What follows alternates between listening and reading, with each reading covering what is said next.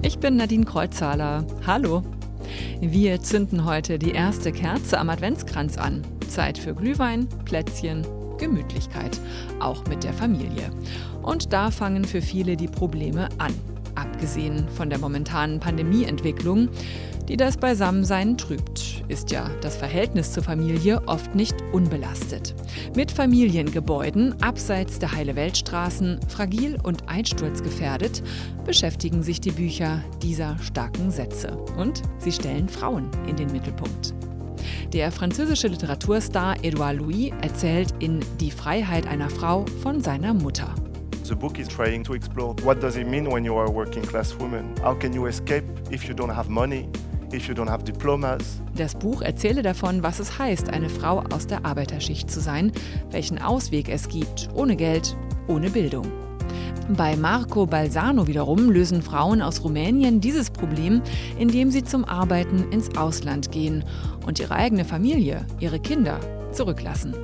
Und Marlene Pellny wiederum beschreibt in Liebe, Liebe eine junge Frau, die sich aus toxischen Familienverhältnissen befreit. Auch wenn ihr die Dinge natürlich als Kind oder Jugendliche nicht immer schon bewusst sind oder sie dafür eben Worte hat, hat sie halt so eine gewisse Resilienz und eine gewisse Kraft dadurch, die, ja, die sie irgendwie zu einer sehr starken Person heranwachsen lassen und auch die Chance hat rauszukommen und eben auch diesen Begriff Liebe nochmal anders erfährt und auch anders geben kann. Mehr starke Sätze dazu gibt's gleich. Starke Sätze. Der Literaturpodcast von Inforadio. Berlin und Brandenburg haben die Corona-Regeln verschärft. Was heißt das jetzt für die Buchbranche? Auch im Einzelhandel gilt ja jetzt 2G. Nur Geschäfte der Grundversorgung sind von dieser Regel ausgenommen. Dazu gehören auch Buchläden in Brandenburg und in Berlin. Das heißt, auch ungeimpfte dürfen weiter in Buchläden einkaufen.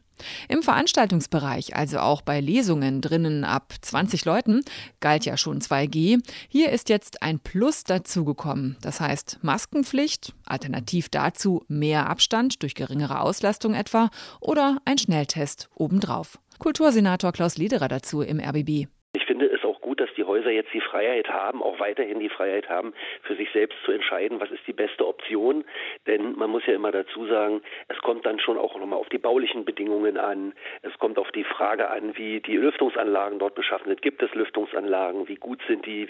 Und ich glaube, rundum ist das jetzt so ein Paket, wo man sagen kann, wir tun das, was man tun kann, damit Menschen ohne Angst sicher in eine Kultureinrichtung gehen können. An vielen Orten wurde das sowieso schon so gehandhabt. Maske auf zum Beispiel auch am Platz. Auch in der Berliner Schaubühne, wo am Dienstag Edouard Louis sein neues Buch vorgestellt hat. Die Besucher begrüßen 2G, wie auch immer das aussieht. Ich persönlich finde es okay, weil das für mich jetzt nicht so eine dolle Einschränkung bedeutet, weil ich schon doppelt geimpft bin und mich sowieso regelmäßig teste. Und ich glaube, in der jetzigen Situation bleibt da gar nichts anderes übrig, ehrlich gesagt. Ich finde das gut. Ich gehe auch voll mit. Schafft natürlich auch mehr Einschränkungen für Einzelne. Aber ja, also grundsätzlich saßen wir hier gerade in einem vollbesetzten Raum ähm, mit 2G und ähm, natürlich schafft das mehr Sicherheit mit 2G. Auch die Autorin Marlene Pellny stimmt zu und spricht sich für zusätzliche Tests aus, was sowieso schon viele praktizierten. Also die Lesungen, die ich jetzt gemacht habe, in geschlossenen Räumen, in Buchhandlungen und so, hat es auch bisher so stattgefunden, obwohl es eben noch nicht gefordert war, aber einfach damit man sich da wohler fühlt, dass man nicht nur genesen oder geimpft ist, sondern sich auch zusätzlich noch testen muss. Aber trotz allem ist es natürlich ja fürchterlich ich weiß nicht, also es ist einfach so nicht auf die Dauer aushaltbar.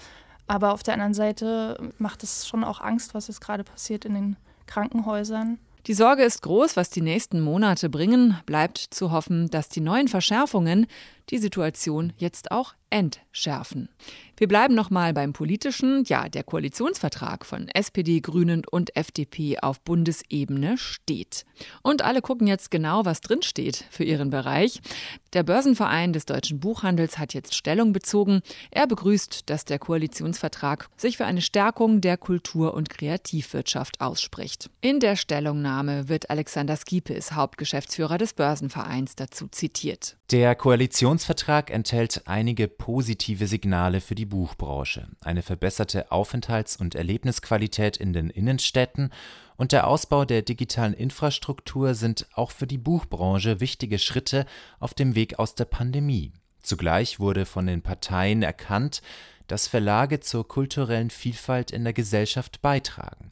Die Prüfung von Fördermöglichkeiten werden wir mit Nachdruck begleiten. Aber Skipis sieht auch Diskussionsbedarf, zum Beispiel beim Urheberrecht oder auch bei der elektronischen Ausleihe in Bibliotheken. In Berlin übrigens wollen SPD, Grüne und Die Linke morgen ihren Koalitionsvertrag vorstellen. Jetzt komme ich zum Roman von Edouard Louis. Er gilt als Shootingstar der französischen Literatur. Er macht immer wieder von sich reden mit autobiografischen Romanen, sozialrealistischen Romanen. Er kommt aus verarmten proletarischen Verhältnissen und macht das zum Thema seiner Literatur. Gerade erst hat Edouard Louis seinen neuen Roman die Freiheit einer Frau in der Berliner Schaubühne vorgestellt. In der letzten Woche war er da zu Gast. Das ist das Theater, wo Thomas Ostermeier auch schon seinen Erfolgsroman Im Herzen der Gewalt adaptiert hat und auch ein Solostück mit ihm auf die Bühne gebracht hat, also mit Edouard Louis.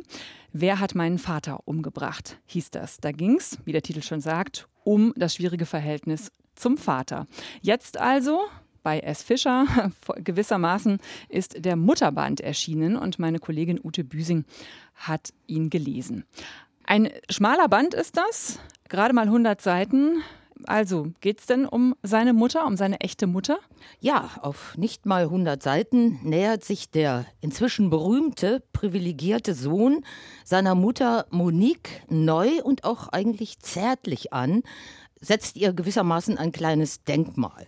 Und dafür erinnert er sich zurück an die ihm verhasste Dorfjugend, als seine Familie zu den Armen und Ausgeschlossenen gehörte und die Mutter unter dem betrunkenen, dann ihr gegenüber aggressiven Ehemann ebenso litt wie unter der Tatsache, dass sie nichts in ihrem Leben erreicht hatte, außer fünf Kinder aus zwei Ehen. Louis spürt jetzt aber auch, und das ist neu für ihn, seltenen Momenten ihres Glücks nach, wie einmal im Zirkus, als er als kleiner Junge einem Zauberer assistieren durfte. Davon war sie dann ganz begeistert begeistert. Oder als sie minutiös eine vom Sozialamt bezahlte Reise organisierte. Er erzählt von ihren Jugendträumen und dem Wunsch, dem frühen Wunsch, Köchin zu werden. Am Ende kann er dann sogar von einer Metamorphose der Mutter berichten, die zu einem Hausmeister nach Paris gezogen ist, also ist wieder ein Mann im Leben und tatsächlich befreit, die kleinen, allerdings zutiefst bürgerlichen Vorzüge einer Weltstadtdame genießt, zwar weiterhin in einer traditionellen Frauenrolle verhaftet, aber glücklich. Ein eigenes politisches Subjekt, wie es dann der intellektuelle Sohn nennt. Ich stelle mir das ja sehr schwierig vor, da über die eigene Mutter zu schreiben und da den richtigen Ton zu finden. Edouard Louis ist ja bekannt eher so für eine nüchterne Erzählweise, sozialrealistische Texte sind ja seine Spezialität. Wie genau schildert er denn jetzt hier die Geschichte seiner Mutter, beziehungsweise ja die Begegnungen mit ihr. Ja, also zum Teil durchaus in diesem nüchternen Erzählton, für den wir ihn kennen und ja auch durchaus schätzen, zum Teil mit einem zugewandten Du, in dem er also die Mutter anspricht. Und in dem er Selbstaussagen von ihr und wiederkehrende Sprüche wie etwa Geld habe ich keins, aber reich bin ich doch an Sorgen wiedergibt. Und dann analysiert er, wie von ihm gewohnt, gnadenlos die Klassenverhältnisse, die er für die Ereignislosigkeit des Lebens seiner Mutter, für Armut und Unwissen verantwortlich macht. Es auf die andere Seite der Gesellschaft zu schaffen, ist auf dem sozial segregierten Dorf noch unmöglicher als in der Stadt. Das wird zum Beispiel in der kurzen Freundschaft zu einer besser gestellten Frau deutlich, die sich, sobald sie ihre Situation im Griff hat, wieder vom Prekariat, also von Louis' Familie, abwendet. Louis analysiert aber auch, und das ist interessant, seine eigene Abwehrhaltung gegenüber der Mutter, der er sich lange nicht als schwuler Sohn offenbaren wollte und später dann sein privilegiertes Getue, als er auf dem Gymnasium in der Welt der Intellektuellen zugange ist und seine Mutter für nicht mehr vorzeigbar hielt und auch noch glaubte, sie belehren zu müssen. Das kennen soziale Aufsteiger wahrscheinlich aus eigenen Verhältnissen. Er bezeichnet sich selbst als einen Klassenflüchtling aus Rache. Also sozialer Aufstieg, Klassenunterschiede sind hier wieder Thema. Jetzt frage ich mich, dieser Roman ist ja wieder sehr autobiografisch, aber ist er denn ein reines privates Bekenntnis oder Erkenntnisbuch? Oder was sagst du, was macht ihn auch zur Literatur, diesen Roman? Also Louis plaudert nicht aus dem privaten Nähkästchen und schmückt es dann aus, aber er ist zahmer und zugewandter als sonst von ihm gewohnt und leise auch. Allerdings spricht er selbst an einer sehr markanten Stelle von Antiliteratur und einem politischen Manifest. Und wir können uns ja genau diese Passage jetzt mal anhören. Man hat mir gesagt, die Literatur dürfe niemals versuchen, die Wirklichkeit zu erklären, sondern sie nur illustrieren aber ich schreibe, um das Leben meiner Mutter zu erklären und zu verstehen. Man hat mir gesagt, die Literatur dürfe niemals einem politischen Manifest ähneln, aber schon schärfe ich jeden Satz, als wäre er eine Messerklinge. Denn Jetzt weiß ich es. Sie haben das, was Sie Literatur nennen, gegen solche Leben und solche Körper wie den Ihren, wie den meiner Mutter konstruiert. Denn jetzt weiß ich es, künftig über die und über ihr Leben zu schreiben, das heißt, gegen die Literatur anzuschreiben.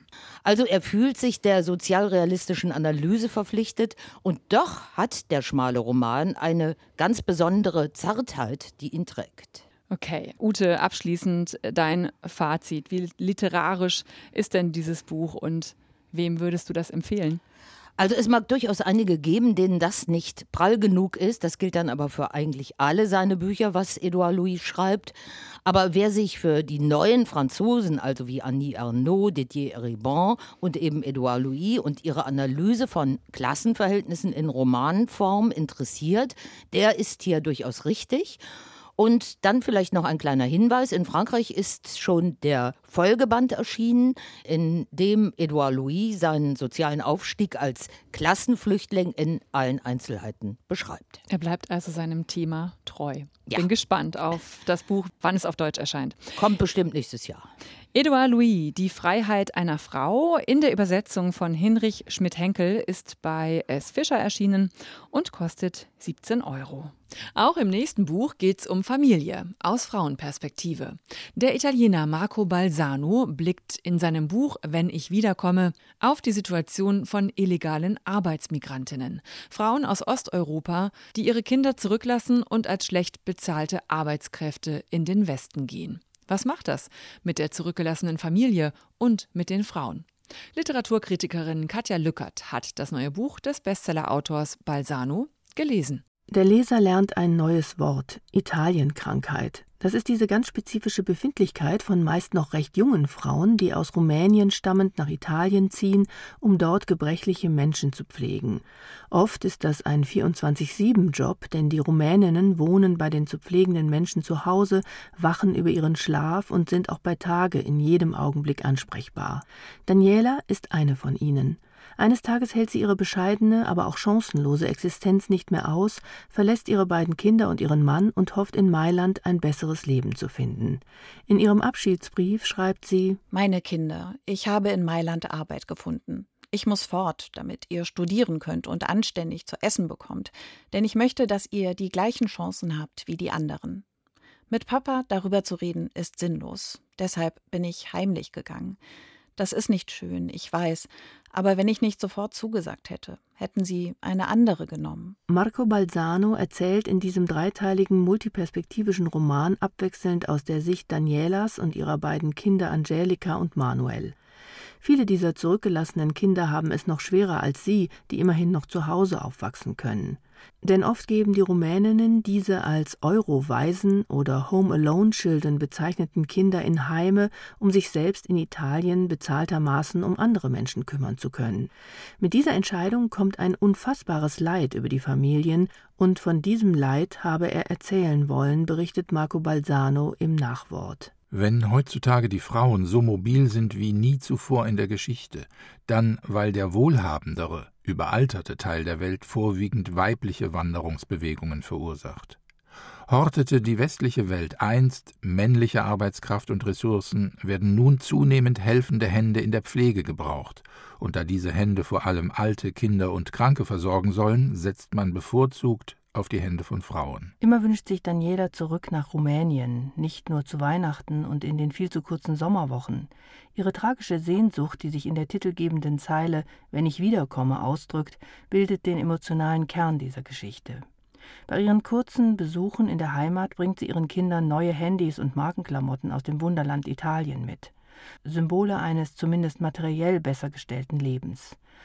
Angelika und Manuel gehen mit dem Verlust der Mutter auf unterschiedliche Weise um.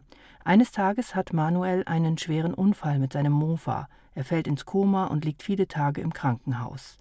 Keinen Tag weicht nun Daniela von seinem Bett. Ich stütze die Ellenbogen auf die Knie und bette mein Gesicht in die Hände.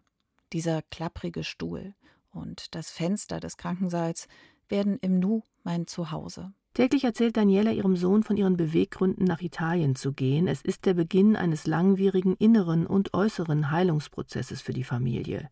Eine anrührende, zum Teil bestürzende Geschichte, die Balsanos literarisches Lebensthema, das Fortgehen und Dableiben, auf eine neue Weise umspielt. Der Roman Wenn ich wiederkomme von Marco Balsano wurde von Peter Klöss aus dem Italienischen übersetzt und ist im Diogenes Verlag erschienen. Liebe, Liebe, so heißt der Debütroman der Lyrikerin und Musikerin Marlene Pellny. Sie ist in Halle aufgewachsen, hat in Leipzig am Literaturinstitut studiert und wohnt mittlerweile in Berlin. In ihrem Roman erzählt sie von einem Erwachsenwerden mit Narben und Wunden. Sie erzählt von Missbrauch, sexueller Gewalt und Selbstverletzung. So steht es auch als Triggerwarnung hinten auf dem Buchrücken und auf der letzten Seite. Der Roman thematisiert all das Genannte, aber das sehr kunstvoll, originell und literarisch. Hart, aber nicht brutal, deutlich, aber nicht voyeuristisch. Liebe Liebe hat Marlene Pellny ihren Roman betitelt oder auch Liebe slash Liebe, denn er erzählt von Liebe, von Familie, Freundschaft, dem ersten Verliebtsein, aber eben auch von Missbrauch und von der missbräuchlichen Verwendung des Begriffs Liebe. Sascha, die Hauptfigur, ist am Anfang der Geschichte ein Kind, am Ende eine gerade volljährige Frau. Sie wächst ohne Liebe auf. Die Mutter ist seltsam stumm und abwesend und guckt den ganzen Tag nur aus dem Fenster im zehnten Stock des Hochhauses. Dafür beachtet der Vater Sascha zu viel. Wo die Mutter unerreichbar fern scheint, kommt er ihr zu nah. Er missbraucht sie. Was das Mädchen aber nicht benennen kann. Es weiß nur, Papas sogenannte gute Nachtküsse fühlen sich nicht richtig an. Erst als Sascha zum Großvater zieht, fühlt sie sich geborgen. Diese Tage, in denen wir uns aufs Neue kennenlernten, Großvater und ich, in denen wir Rosa beim Wachsen zusahen und sie mit Leckereien vollstopften, sie fühlten sich an wie ein warmes Bad, in dem ich eine dreckige Kruste von meiner Haut abschrubbte. Dabei ist der Großvater nicht von Anfang an die ersehnte Vertrauensperson. Früher schlug er sie. Aber nun ist er ein anderer. Marlene Pellny dazu. Also mir war es einerseits wichtig, dass dieser Roman zwei Welten sozusagen bearbeiten darf. Also einmal eben diese wirklich grauslige Welt, diese missbräuchliche Welt, äh, aus der sie kommt, aber eben auch diese positive Gegenwart. Ich wollte gerne, dass sie die Möglichkeit hat, sich durch ein schöneres Umfeld dort herauszukämpfen. Und was ich auch wollte, ist, dass es eine Figur gibt, die sich verändern kann. Also die wirklich eine 180-Grad-Drehung macht weil ich wirklich glaube, dass es eigentlich immer möglich ist. Sascha findet in ihre Wahlfamilie hinein. Das sind ihr Großvater, ihr großer Hund Rosa und ihre einzige und beste Freundin und spätere Liebhaberin Charlie. Eine versehrte Seele wie sie selbst.